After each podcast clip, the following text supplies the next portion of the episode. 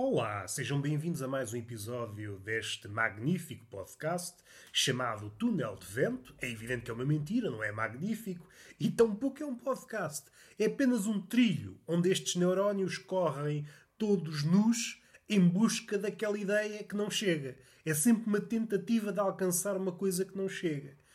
E é o último episódio do ano. Não sei se me estão a ouvir de 2020, se estão a ouvir-me de 2021, em janeiro ou até no final do ano, não sei. Isto às vezes não sabemos o caminho que o episódio irá trilhar. Há episódios que vão acumulando ouvintes ao longo dos dias, ao longo dos anos, e é assim é que é bonito. Não sei de que altura é que me ouvem, não sei de que tempo é que me ouvem. Se 2030, estão a ouvir 2030, uma pessoa a falar 2020, este ano, para utilizar aquela palavra cheia de dadas, este ano atípico Podem ser até viajantes no tempo. Estão a ouvir este podcast no ano zero, no nascimento de Cristo, estão a assistir ao nascimento de Cristo, e enquanto o Filho de Maria e do Nosso Senhor não vem ao mundo, vocês estão a ouvir este podcast que serve de companhia, para espairecer, para aliviar os nervos. E às tantas, Jesus nasce e percebem: olha, afinal é uma menina. Ah, vamos respirar fundo como não podia deixar de ser, eu não sou imune a esta coisa, a esta tradição bastante presente nestes últimos dias, que são as listas. Já falei disso nos últimos dois episódios. O último episódio, então, foi dedicado a isso, a vertigem das listas. Eu não posso fugir, é mais forte do que eu. Tenho que dar uma listinha. Posso dar um lamiré sobre outras coisas, mas vou focar-me essencialmente nos melhores livros que li durante este ano. Não vou focar muito em releituras, posso tocar numa ou duas releituras. Este ano fica marcado, como dizem os jornalistas quando fazem os inventários do ano. Este ano ficou marcado. Este ano ficou marcado por muitas releituras.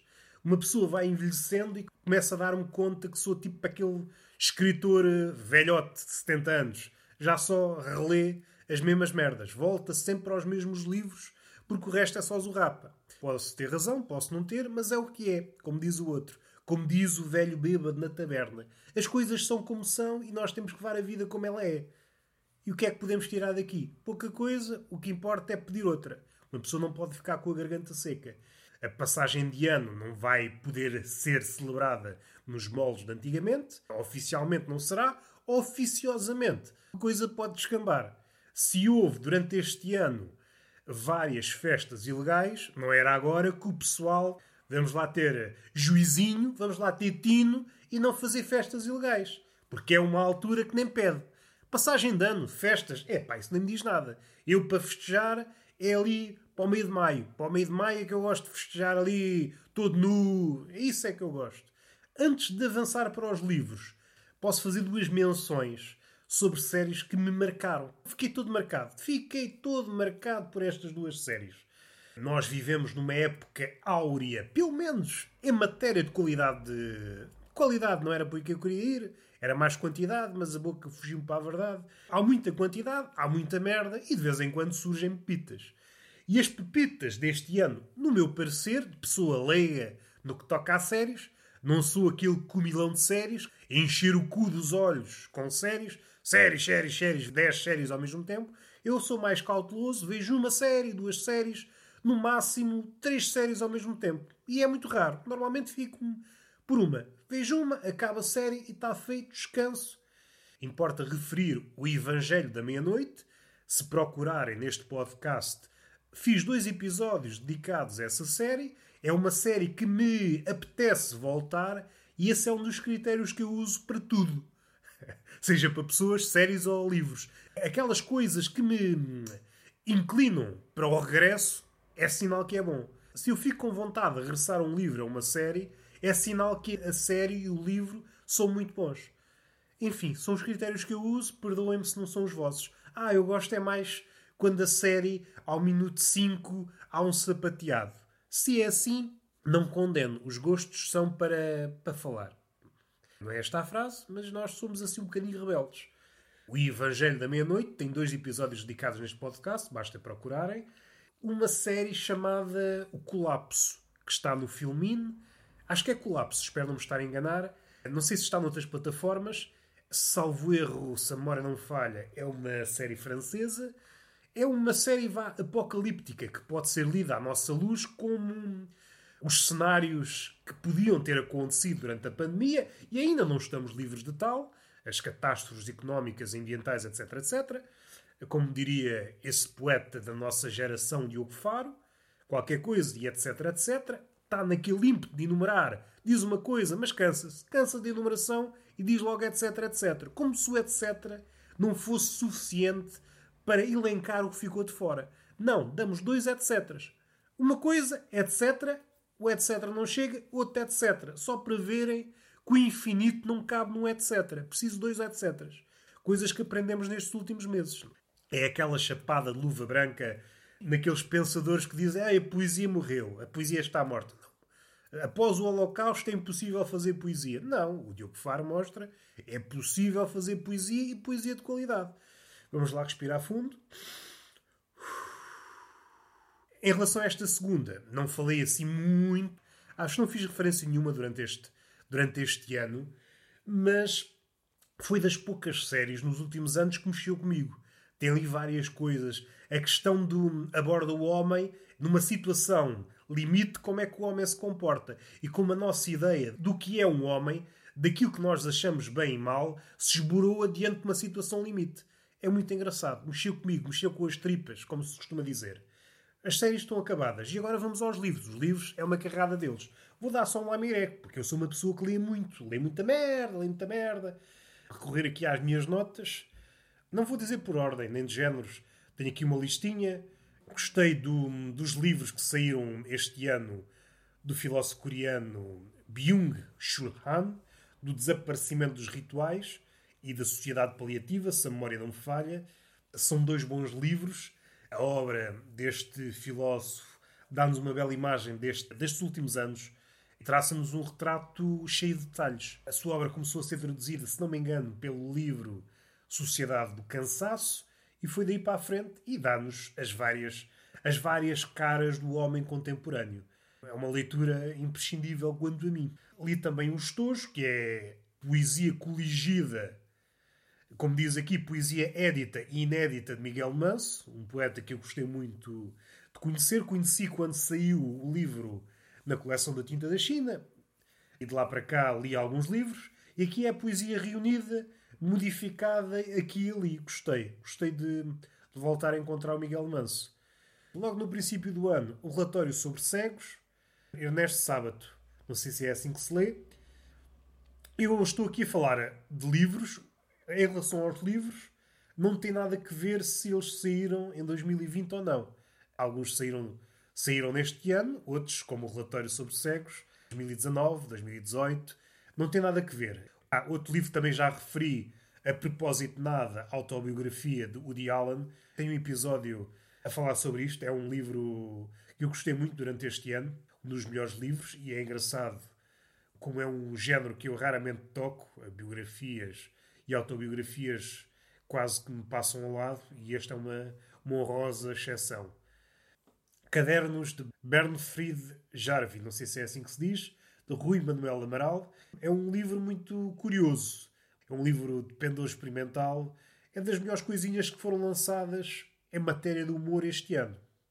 Deixa lá ver o que é que há aqui mais, o que é que há aqui mais. Já estou todo constipado. Oh, que graças, esta saúde de, de ganso a Resistência Íntima é ensaio de uma filosofia de proximidade. Um dos melhores livros que eu li este ano, aconselho. Outro livro, Nos Cumos do Desespero, de Cioran, é um autor que eu gosto muito. O autor é como se fosse o rei da amargura, o rei do humor negro, barra filósofo. A forma como ele escreve, desagrilhoada, interessa muito. Segue-se O Anjo Camponês de Rui Nunes. É um autor que eu gosto de acompanhar sempre. Os Quatro Rostos do Mundo, um dos quatro mestres da arte do haiku, Busson, não sei se é assim que se lê.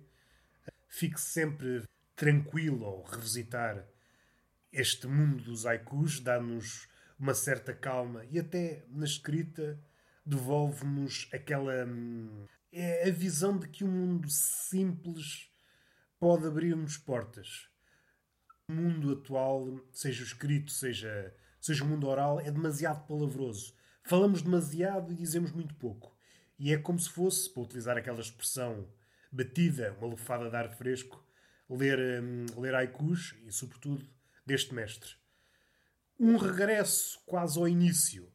Li Terras do Demo, de Aquilino Ribeiro. Aquilino Ribeiro foi um dos primeiros autores, vá, ditos sérios que eu li quando era puto. Seja Aquilino Ribeiro, seja essa de Queiroz.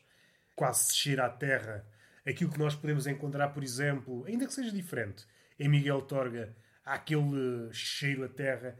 E isso antes não me interessava muito e cada vez me interessa mais.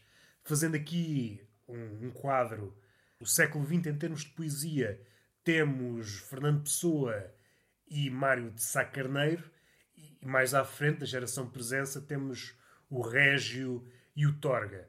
Estes últimos dois são poetas vá mais terrenos e os outros são mais transcendentais. E embora tenha sempre pendido para os primeiros, para Fernando Pessoa e o seu compincha suicida, devo dizer que cada vez mais me inclino para o outro lado. O equilíbrio é saudável. Tanto é salutar termos os pés na terra, e que os pés na terra estou a pensar enquanto fazedor de linhas, como também é ótimo ter o outro lado.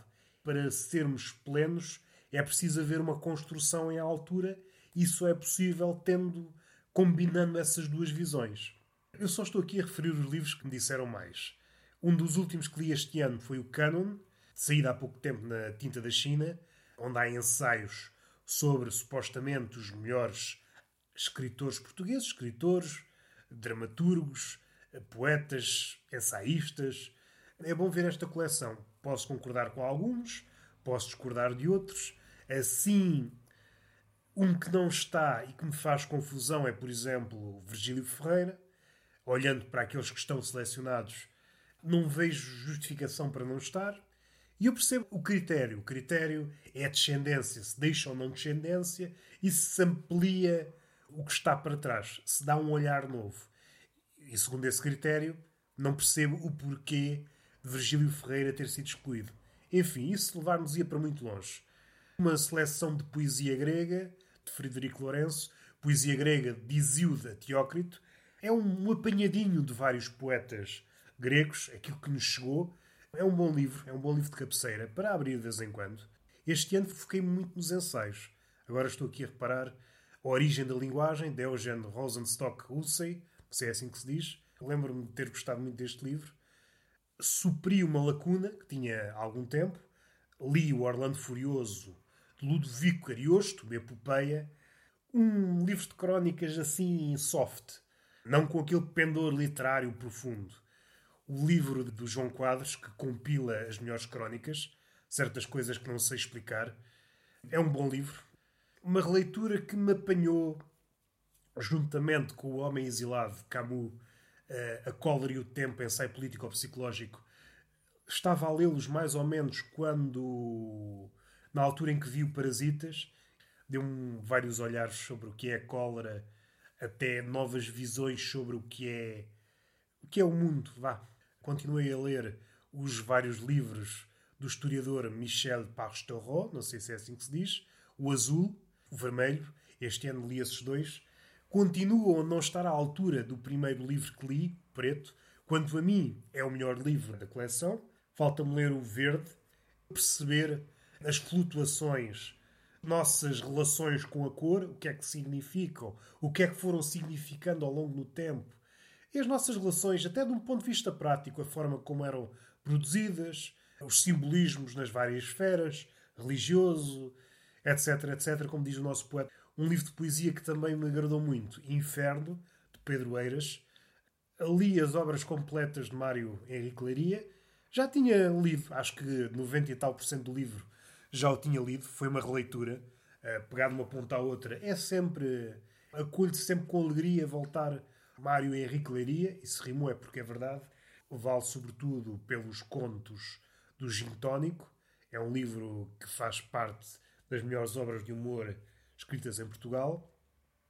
Outro livro de ensaios, desta feita ensaios literários, Revisitar os Clássicos, de Kenneth Roxroth, agradável, com algumas escolhas, para mim, inusitadas. Aconselho para quem gosta a sério de literatura, é um livro imperdível. Depois li vários livros sobre a pandemia, seja o Zizek, seja li pai 6 ou 7. Olhamos para eles daqui a um ano ou dois ou três e percebemos o quanto erraram, mas são formas de atacar aquilo que, que nos amedronta. Um livro que me surpreendeu eh, absurdamente foi A Escola da Vida, Alan Bottom. Não sei se é filósofo, porque a forma como abordava as coisas parecia-me um bocadinho hum, superficial. Dou-me uma palmatória e este livro é um livro, um livro essencial até para percebermos a nossa relação connosco mesmos. Aquilo que assola muito a sociedade atual, este livro é uma espécie de psicólogo de cabeceira. É um livro a apresentação do rosto de Herbert Welder, ainda que não seja uma obra-prima, e aqui é preciso ter em conta que o Herbert Welder tem um cardápio cheio de obras-primas, é um livro que foi renegado e agora publicado após a sua morte, é um livro que está aparece nos poemas completos, no ofício cantante, o quiserem chamar, melhor depurado pela vontade do poeta, mas seja como for, é Herbert Welder e está sempre no nível quase insuperável. Um dos últimos livros que li, talvez o último, que ainda estou a lê-lo, faltam poucas páginas, e apanhou-me em falso. Não estava à espera de um livro destes, numa época destas, O Infinito num Junco. E deixa-me contente por um lado. Estes últimos tempos, este último ano, dois, três anos, apareceram grandes vultos da literatura e é com agrado que eu acolho. Não conhecia a Irene, a Irene Valeggio, e é um livro absurdo de uma paixão imensa sobre o livro. Pega na história do livro, só alguém com uma paixão infinita sobre o livro consegue escrever o que ela escreveu. Daqueles regressos, o José Gil, O Tempo Indomado, também toca na pandemia, um ponto de vista filosófico. Regressei também, ainda que tenha alguns inéditos que não tinha lido ainda, à poesia de Luís Miguel Nava, um poeta que me diz muito. Li Mexórdia Temáticas da série Lobato, Ricardo Aruz Pereira. Há uma que eu me recordo particularmente dos caroços das cerejas. Quanto a mim é, é sublime. Mostra o, o auge do Ricardo Aruz Pereira. Um dos livros de ensaio que mais me agradou este ano, Bode Expiatório, de René Girard. É um livro soberbo que tenta ir à origem disto tudo e disto tudo entenda-se racismo, xenofobia. É um livro que eu, que eu vou voltar várias vezes. Um livro que também me apanhou de surpresa, que eu já falei aqui, falei noutras ocasiões, noutras, noutros palcos.